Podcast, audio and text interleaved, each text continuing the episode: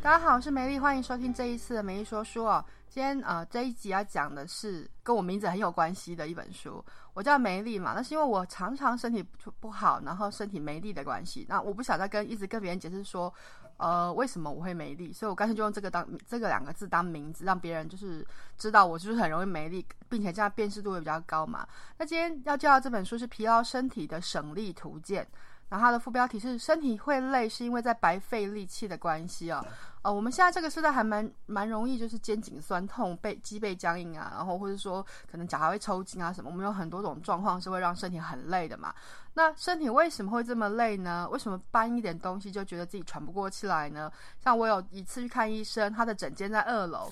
我从一楼走到二楼的时候，喘得快往生了。然后医生说：“你是跑过来的吗？”我说：“不是、欸，诶，我就是爬上楼而已。但是我需要喘一下这样子。”那这本书讲到了，身体总是很重，做一点点事情就腰酸背痛啊，或是不舒服，其实是因为很多动作我们都是旧观念或是自然的反应。自然反应不代表是正确的动作，你只是自然而然的习惯这个动作而已。比如说，他这边有个举例是用吸尘器吸地板，他这边是弯着腰、低着头在吸地板，对不对？很多人吸地板的时候都都是这样子，拿吸尘器的时候也是，扫地的时候也是，头会特别低，然后背也会弯一下，腰也会弯一下这样子。那可是，在电视上那些宣传那种吸尘器广告的那些。美美的，不管是呃名人、明星或者网红什么，他们都是直直着身子，然后拿着那个就是吸尘器推推推这样子。我那时候看，我想说这样子能吸干净，能看清楚吗？后来从这本书里面看到说，这才是正确的姿势。也就是说，我们平常。弯腰驼背，然后低头去推那个吸尘器是错的行为，它让你多身体很多地方都过度用力了，这样子你反而会很累。这样子，那肩膀酸痛也是，比如说，嗯，现在很多人都是办公族，或者说常需要坐在电脑前面的人，当你看着你的荧幕的时候，你有没有驼背？不知道，你脖子有没有往前伸？不知道，你有没有低头？不知道，因为已经习惯了，你知道。然后，当你在专注做什么事情，甚至你在专注跟别人讲话的时候，身体都有可能有个地方是僵硬的。那这个僵硬后，这个用力。导致的僵硬之后就让你酸痛，那比如说你要更去热敷它啦，去按摩它啦，甚至去整骨什么，把它调整回来。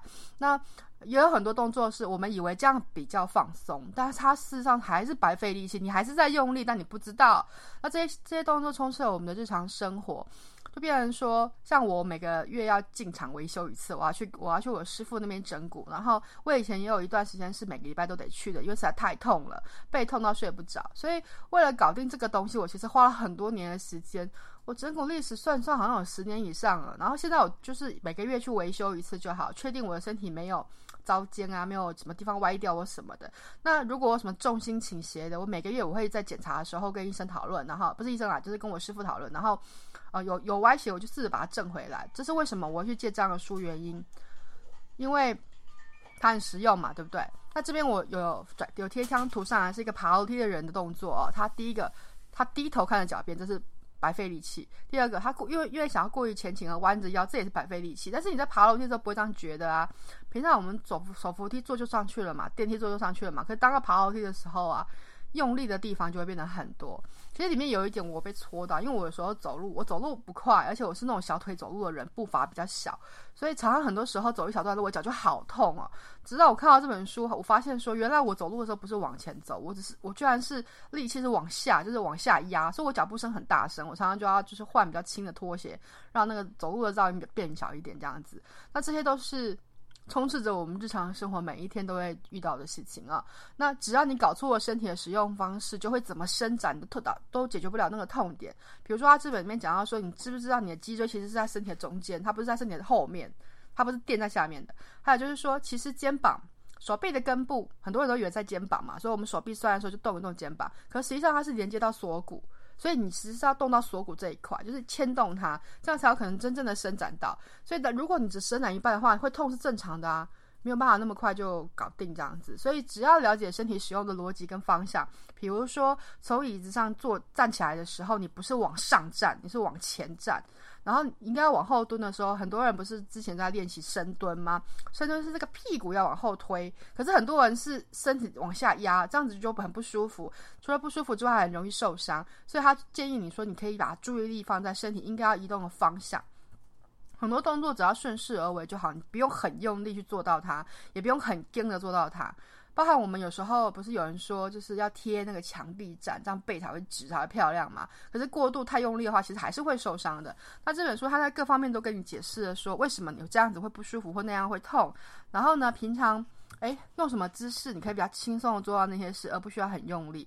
我刚刚讲啊，我看这本书一开始是我会有这些酸痛，我想要解决它，所以我想知道我的姿势到底哪里对或哪里错了。可是看这本书之后，我的意外收获是，如果你平常用你习惯的姿势去做一件事情，可能要花五分钟、十分钟，可能要花一百分的力量去做它。那么看了这本书之后，用正式的方式做，你可能只需要三成或两成的力量就可以做到那件事情了。